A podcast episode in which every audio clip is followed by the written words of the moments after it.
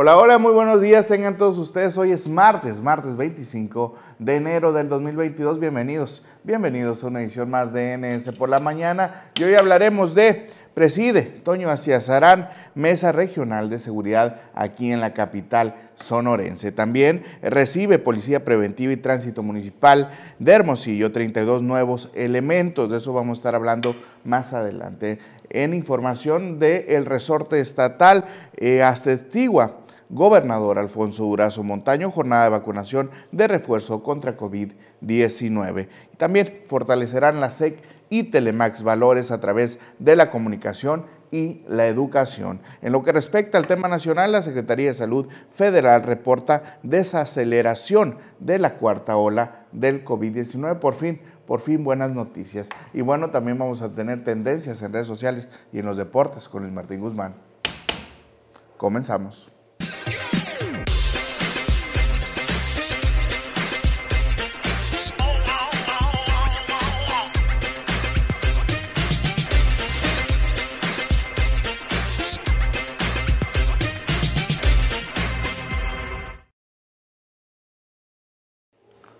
Y bueno, como cada mañana le mandamos un abrazo, una felicitación a todas las personas que están cumpliendo años o celebran algo especial el día de hoy, sobre todo familiares, amigos y por supuesto a todos los seguidores de la multiplataforma política número uno de la entidad, Nuevo Sonora. Y bueno, pasando a nuestra sección de efemérides y bueno, a quienes han elegido dedicarle dedicarse a la biología en México se le festeja cada 25 de enero desde el año 1961. Eh, cuando científicos del Instituto Politécnico Nacional crearon el Colegio de Biólogos de México. Y bueno, biólogas y biólogos estudian los seres vivos de manera integral, desde el nivel molecular hasta como integrantes de los ecosistemas. Esto con el fin de reconocer su estructura, función, diversidad, origen, evolución e interrelación y bueno, y su marco conceptual se basa en la teoría de la evolución y los conocimientos fundamentales del origen, la evolución y las funciones de los organismos vivos. Ahí está, pues un abrazo a todos los biólogos hoy en su día. Y bueno, pasando a nuestra sección de un día como hoy, pero de 1983, por decreto presidencial se crea el Instituto Nacional de Estadística, Geografía e Información, mejor conocido como el INEGI. Y bueno, es uno de los órganos constitucionales autónomos de México con gestión, personalidad jurídica y patrimonio propio, responsable de normar y coordinar el Sistema Nacional de Información Estadística y Geográfica en México. Y bueno, se encarga de realizar los censos nacionales, integrar el sistema de de cuentas nacionales y estatales y desde 2011 elabora los índices nacionales de precios al consumidor, el índice nacional de precios al productor. El INEGI, la institución de esos datos, no de los otros datos que dice el presidente. Y bueno, ya con esto entramos en materia y vamos con las noticias.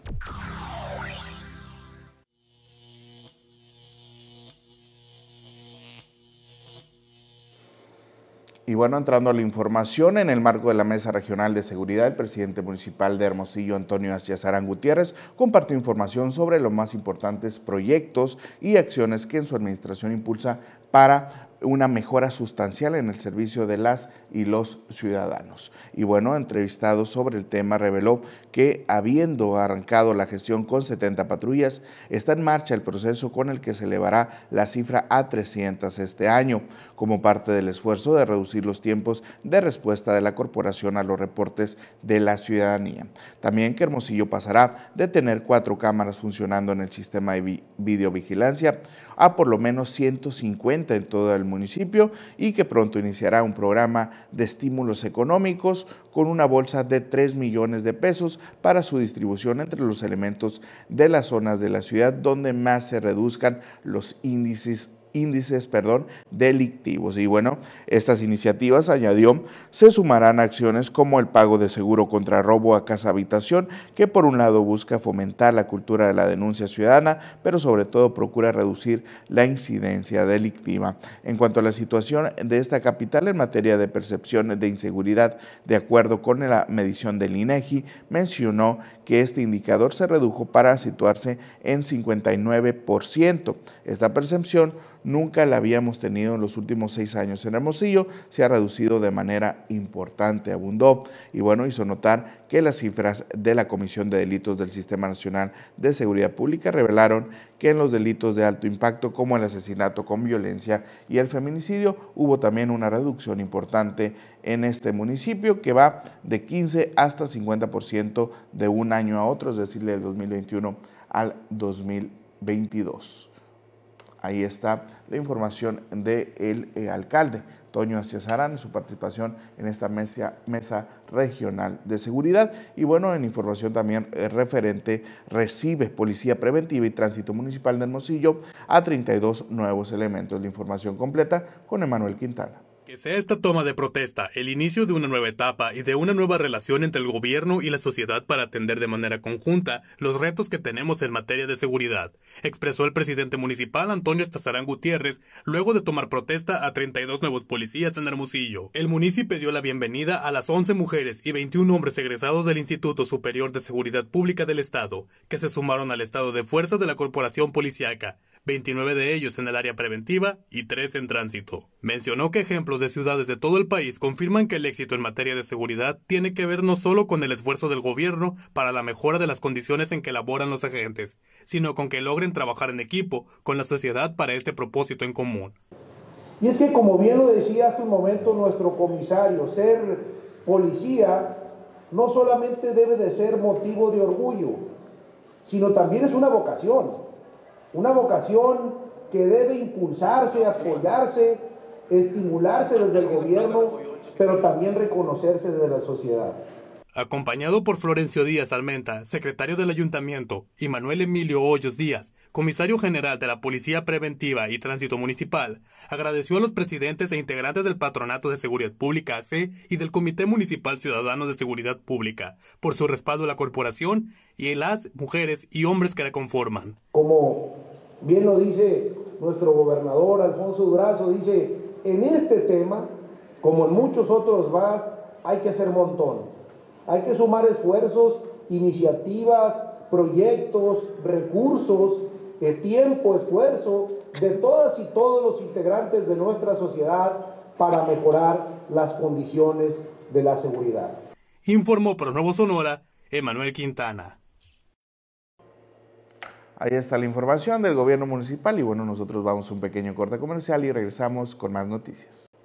Regresamos, regresamos a NS por la mañana y bueno, pasando a otra información, atestigo el gobernador Alfonso Durazo, jornada de vacunación con refuerzo contra COVID-19. La información completa con Abril Gámez. Para garantizar las mejores condiciones de salud para las y los sonorenses, el gobernador Alfonso Durazo Montaño atestiguó la jornada de vacunación de refuerzo contra COVID-19 para la población de 40 a 50 años de edad, que tendrá lugar del 24 de enero al 8 de febrero acompañado de José Luis Alomía Segarra, secretario de Salud, y María de Lourdes Díaz Espinosa, coordinadora de Brigadas Especiales del Estado de Sonora, el mandatario estatal explicó la importancia de que las y los sonorenses completen su esquema de vacunación, pues con ello podrán reincorporarse a esta nueva normalidad. El objetivo secundario es que regresemos a la normalidad en todas las actividades de nuestra vida diaria el refuerzo ahora en una etapa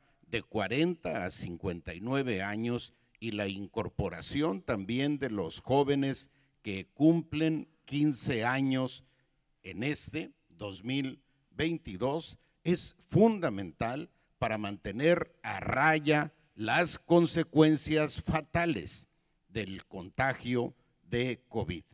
El gobernador Alfonso Durazo invitó a las y los sonorenses de 40 a 59 años de edad a aplicarse la vacuna de refuerzo para que con ella reduzcan los riesgos de contagio por COVID-19 o bien reducir también una consecuencia fatal. Por eso invitamos a todas las personas de 40 a 59 años a recibir esta vacuna, a los jóvenes que el 2022 cumplen 15 años también a incorporarse a este programa y por supuesto a las, los rezagados, a quienes no hayan recibido sus anteriores dosis, la oportunidad siempre estará abierta.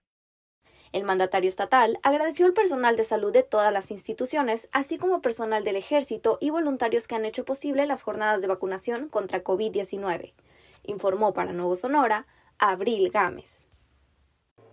Ahí está la información del gobernador del estado, Alfonso Durazo. Y bueno, pasando a otra información referente también al gobierno del estado para fortalecer valores que unan y den identidad a las y los sonorenses a través de la comunicación y la educación. El secretario de Educación y Cultura, Aarón Grajeda Bustamante, y la directora general de Telemax, o televisora de Hermosillo SADCB Telemax, Paulina Ocaña Encinas, firmaron contrato de presentación, prestación, perdón, de servicios. Y bueno, al conmemorarse el Día Internacional de la Educación, el titular de la SEC resaltó que la firma de contrato es una manera de honrar la vocación de fortalecer los procesos educativos a través de las tecnologías de información y la comunicación, la CENTIC, como se le conoce. Grajeda Bustamante subrayó la corresponsabilidad que debe existir entre ambas instituciones y agradeció el esfuerzo que realiza con profesionalismo, responsabilidad y compromiso el personal técnico de la televisora de los sonorenses.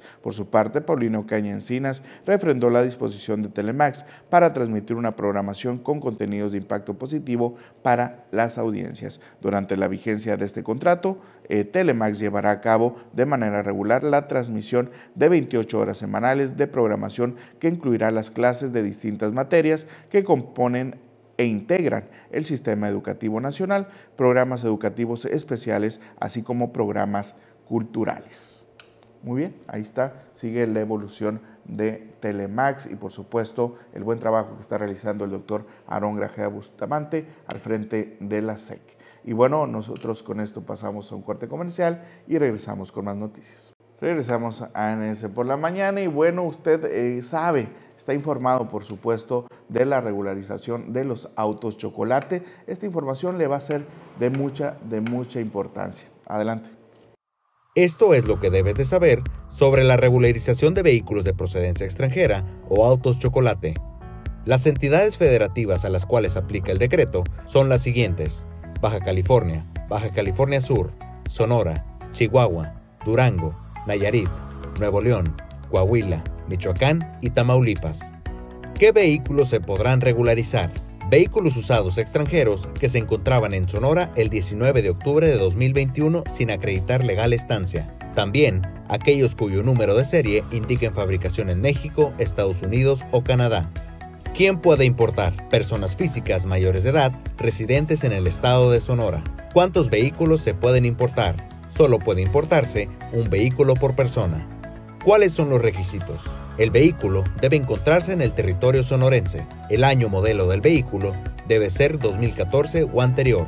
Cumplir con el trámite de registro Repube que establezca la Secretaría de Seguridad Pública y Protección Ciudadana. Cubrir un aprovechamiento de 2.500 pesos mexicanos. ¿Cuáles vehículos no pueden ser importados? Aquellos relacionados con algún delito o carpeta de investigación y aquellos que no cumplan con las condiciones físico-mecánicas o de protección al medio ambiente. Próximamente encontrarás más información en la siguiente página www.hacienda.sonora.gov.mx.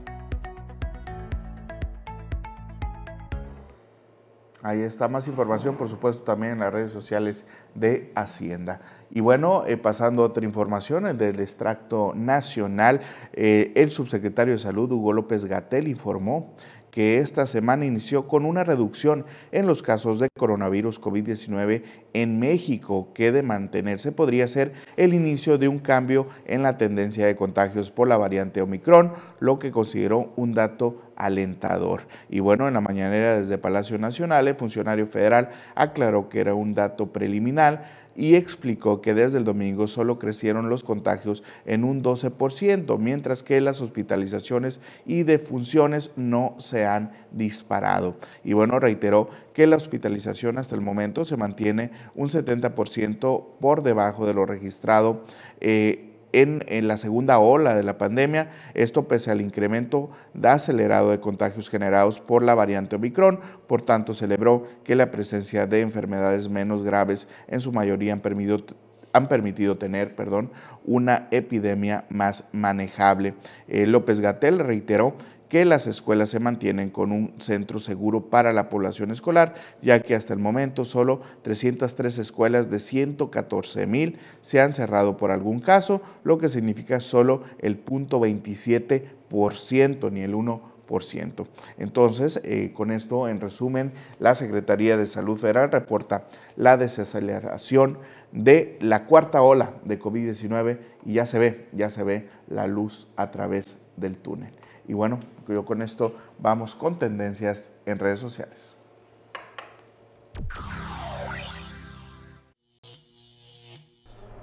Para mí es un placer estar acompañado esta mañana por Abril Gámez, quien nos trae las tendencias en redes sociales. Buenos días. Buenos días, Alan. Eh, feliz martes para ti, para toda la audiencia que nos está acompañando el día de hoy en NS por la mañana. Y fíjate que te traigo noticias muy interesantes que a más de uno pues le va, le va a interesar, vaya. Y es que anteriormente ya te había traído la noticia de que se iba a presentar una producción de Pinocho, pero en la adaptación con Guillermo del Toro. Y después de un largo tiempo de espera ya se lanzó el día de ayer, lunes, eh, fue revelado el primer adelanto de lo que va a ser esta producción llamada Pinocho, que es la nueva versión en stop motion para Netflix del, director Guillermo del Toro. Y va a estar muy interesante esta producción de un clásico infantil que todos conocemos y que crecimos con él. Y pues a través de la plataforma de Twitter, a través de la cuenta oficial de Netflix Latinoamérica, se lanzó un video de tan solo 53 segundos, como el que estamos viendo en pantalla, en donde se revelaron los primeros indicios de lo que va a ser pues esta reinvención por Guillermo del Toro que es un clásico de la literatura. A muchos crecieron escuchando este cuento, ¿no?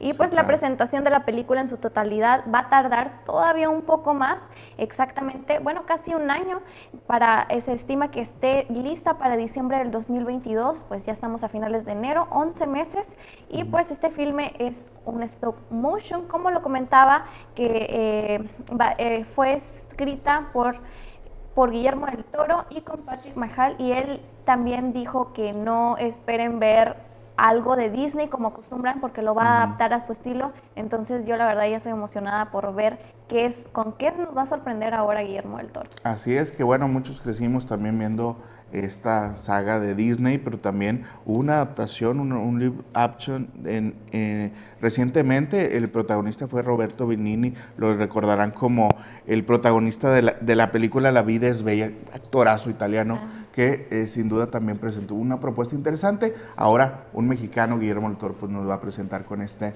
stop motion, que es esta animación, digamos. Así es. Que normalmente es más tardada, ¿no? Claro, por supuesto, y más, más eh, elaborada. Bueno, Tim Burton, uno de los máximos exponentes de esta de esta, digamos, categoría de, producción cinematográfica. Ojalá, ojalá que le vaya muy bien y por supuesto vamos a estar esperando esta propuesta. Así es. Bueno, y ahora sí ya pasando del lado de la industria musical, después de dos largos, ahora sí que largos años, Bad Bunny va a regresar a México y anunció ahí la cartelera de su World's Hottest Tour.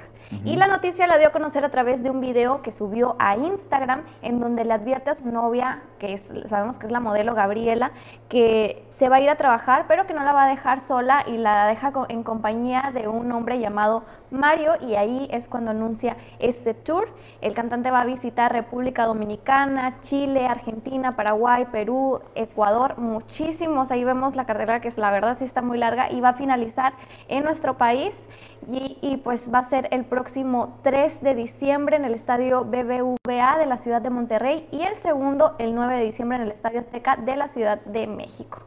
Yo la verdad ahí les voy a traer toda la información de la venta de los boletos, todo, todo, todo, todo para que estén muy al pendiente. Me imagino ya, ya estás viendo comprar el, boleto.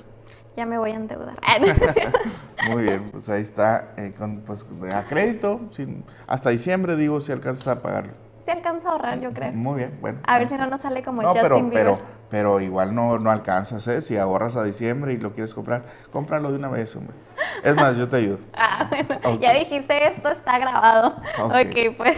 Y ahora sí, por último, una de las noticias que se estuvo viralizando en estos días, bueno, hoy en la mañana en TikTok, en la plataforma de TikTok, fue que eh, sorprendieron a Kylie Jenner en su mansión y es que un hombre, pues, un intruso más bien se metió a su mansión con un cartel, con un cartel en donde le decía que se casara con ella. Obviamente ella se asustó, pues sabemos que está embarazada, también se ha de haber llevado un gran susto junto con el bebé y pues llamó a la policía y lo arrestaron. Esto es lo que está haciendo eh, eh, viral en TikTok, más no ha sido confirmada por esta influencer o famosa de Hollywood. Ok, y hubo grabaron al, intruso. Se tomaron fotos y, todo está en TikTok. No la traigo, la verdad, las fotos, pero pues si esta eh, noticia es verdad, lo vamos a estar viendo en horas porque esto recientemente pasó anoche. Muy bien, pues ahí está eh, un intruso en la casa de las Jenner de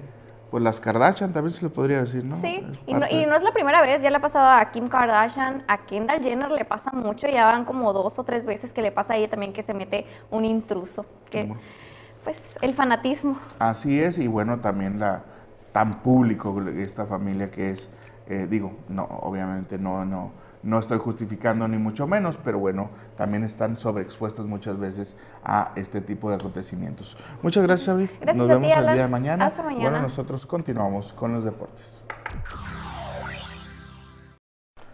En los deportes, con Luis Martín Guzmán. Buenos días, Luis. Buenos días, Alan. ¿Qué tal? ¿Cómo andamos? Muy bien, muy bien. Qué bueno. ¿Qué nos preparaste el día de hoy, Luis? Pues bueno, Alan, desde la semana pasada ya tenemos la lista de convocados de la selección nacional y es que ya este jueves inician, se reanudan las eliminatorias rumbo a Qatar 2022. Faltan ya prácticamente la mitad del octagonal final. Ahí sí nos pueden ayudar con la imagen. ¿Quiénes son los convocados para enfrentar a Jamaica, Costa Rica y Panamá? Estamos viendo a Rodolfo Cota, Guillermo Ochoa, Jonathan Orozco y Alfredo Talavera de parte en la portería. Está el joven Araujo del equipo del LA Galaxy, sorpresa en esta convocatoria. Néstor Araujo, Gerardo Arteaga, que vuelve a, la a un llamado de selección mayor el, joven que está jugando en Bélgica, el Cata Domínguez, Jesús Gallardo, César Montes de Hermosillo, Sonora, Héctor Moreno, eh, Luis El Chaca Rodríguez, Osvaldo Rodríguez de León, Jorge Sánchez del América, Johan Vázquez, el navajoense, se hace presente en esta convocatoria, Edson Álvarez, entrando al medio campo, claro, Edson Álvarez, Andrés Guardado, Eric Gutiérrez, Héctor Herrera, Diego Laines, Orbelín Pineda, Charlie Rodríguez, Luis Romo, Uriel Antuna, el Tecatito Corona también de aquí de Hermosillo, Sonora, Rogelio Funes Mori, el, polémico naturalizado eh, de la selección nacional, Raúl Jiménez, Irving El Chucky Lozano, Henry Martín y Alexis Vega son los jugadores convocados por parte de Gerardo El Tata Martino para enfrentar esta ronda de eliminatorias. Así es, eh, yo creo que la sorpresa Araujo de la MLS y por supuesto llevar a cuatro, ¿por qué llevan cuatro, porteros? La verdad no sé, digo, al final de cuentas nomás va a usar a Ochoa en los tres en los tres partidos, así que cuatro porteros también pienso que es excesivo de parte del Tata Martino. No sé si quisiera probar algo, digo, si por lo menos los usara, pues entendería, pero pues, no, no los usa. No, o si quisiera foguear a alguien más joven, pues tampoco vemos como son puros veteranos, ¿no? Cuatro porteros veteranos. Cuatro porteros veteranos, de hecho, curiosamente no, no me había fijado en ese en ese detalle, los cuatro ya con mucha experiencia, ya con un paso largo en, en, en selección, pero pues vamos a ver cómo le va a México. Enfrentan este jueves a Jamaica allá en Kingston, en tierras jamaiquinas. El domingo enfrentan a Costa Rica en el Estadio Azteca. Y el próximo miércoles enfrentan a Panamá también en la cancha del Estadio Azteca. Muy bien, eh, difícil en Kingston. Obviamente viene también eh, de una etapa complicada, con dos derrotas consecutivas la selección mexicana. Vamos a ver cómo les va y si no se complica pues este octagonal que parecía fácil al principio, pero bueno, se ha puesto color de hormiga. Así es, Alan. Vamos a ver cómo va México. Si, de una, si agarra una buena racha en esta, en esta parte de la eliminatoria que supondríamos no debería ser complicada, yo creo que el boleto lo tenemos casi asegurado. Muy bien. Perfecto. ¿Qué más nos traes, Pues bueno, Alan, poco a poco ya está agarrando forma lo que es la Serie del Caribe que inicia este próximo 28 de, enero. ¿Qué equipos están clasificados? Pues tenemos por parte de los locales de República Dominicana a los Gigantes de Cibao, por parte de Puerto Rico a los Criollos de Caguas, los Charros de Jalisco representando a México, eh, los Astronautas de los Santos representando al seleccionado de Panamá, los Caimanes de Barranquilla representando a Colombia y por parte de Venezuela todavía no tenemos un clasificado para la Serie del Caribe 2022 que como te comento empieza este próximo 28 de enero. Muy bien. Ah, pues, obviamente los charros ya están listos para. Ya listos, ya anunciaron también su roster, lo vamos a tener más eh, después. Eh, eh, la lista completa de jugadores que van a representar a México en la Serie del Caribe. ¿Cómo está el calendario? Pues bueno, si usted está interesado en ver al equipo de los charros de Jalisco, pues juegan prácticamente todos los días a la misma hora del, de la Serie del Caribe. Creo que la única coincidencia es unos dos, tres días que, que no juegan a la misma hora, pero siempre son el, digamos, el horario estelar de, de, la, de la Serie del Caribe en cada jornada. Muy bien, ah, cuando nos traigas obviamente el tema de el, eh, del roster completo con todo y refuerzos, obviamente pues nos traes la hora y por dónde, que, por dónde pueden seguir también esta serie del Caribe, que siempre es muy atractiva y presenta muchos prospectos que a lo mejor usted dice, pues va, no llevan liga mayoristas, pero estos se convierten a la otra temporada en liga mayoristas, muchos prospectos también